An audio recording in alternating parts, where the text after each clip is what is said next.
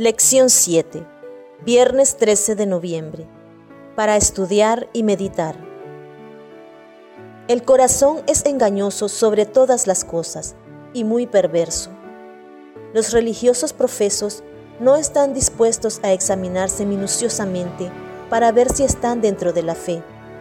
Y es cosa terrible ver que muchos se apoyan en una esperanza falsa.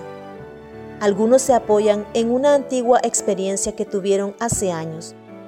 Pero cuando llegan a este tiempo que exige que se efectúe un examen de conciencia, cuando todos deberían tener una experiencia espiritual diaria, no tienen nada que referir.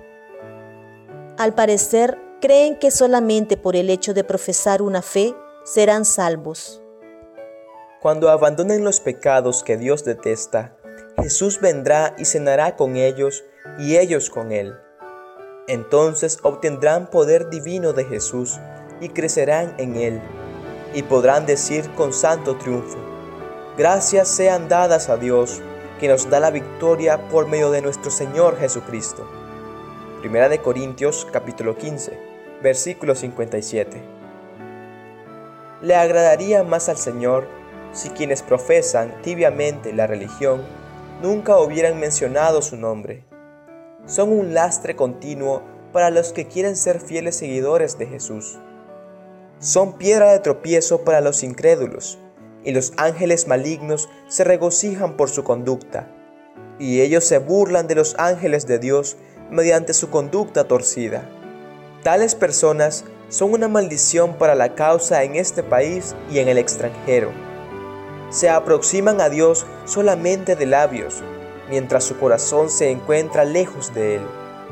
Testimonio para la Iglesia, tomo 2, páginas 173 y 174. Preguntas para dialogar.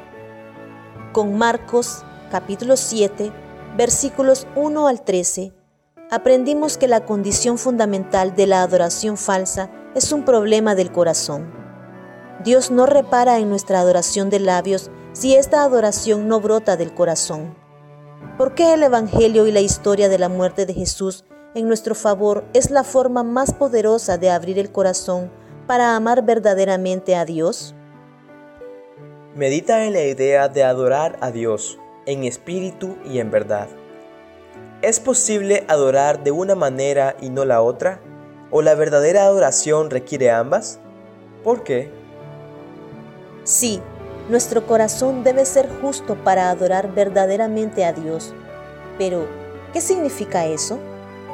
Tienes que esperar hasta que estés totalmente conectado con el Señor, con tu vida en perfecto orden, antes de poder adorar. Por otro lado, la verdadera adoración ¿Cómo puede ayudar a alinear tu corazón con Dios?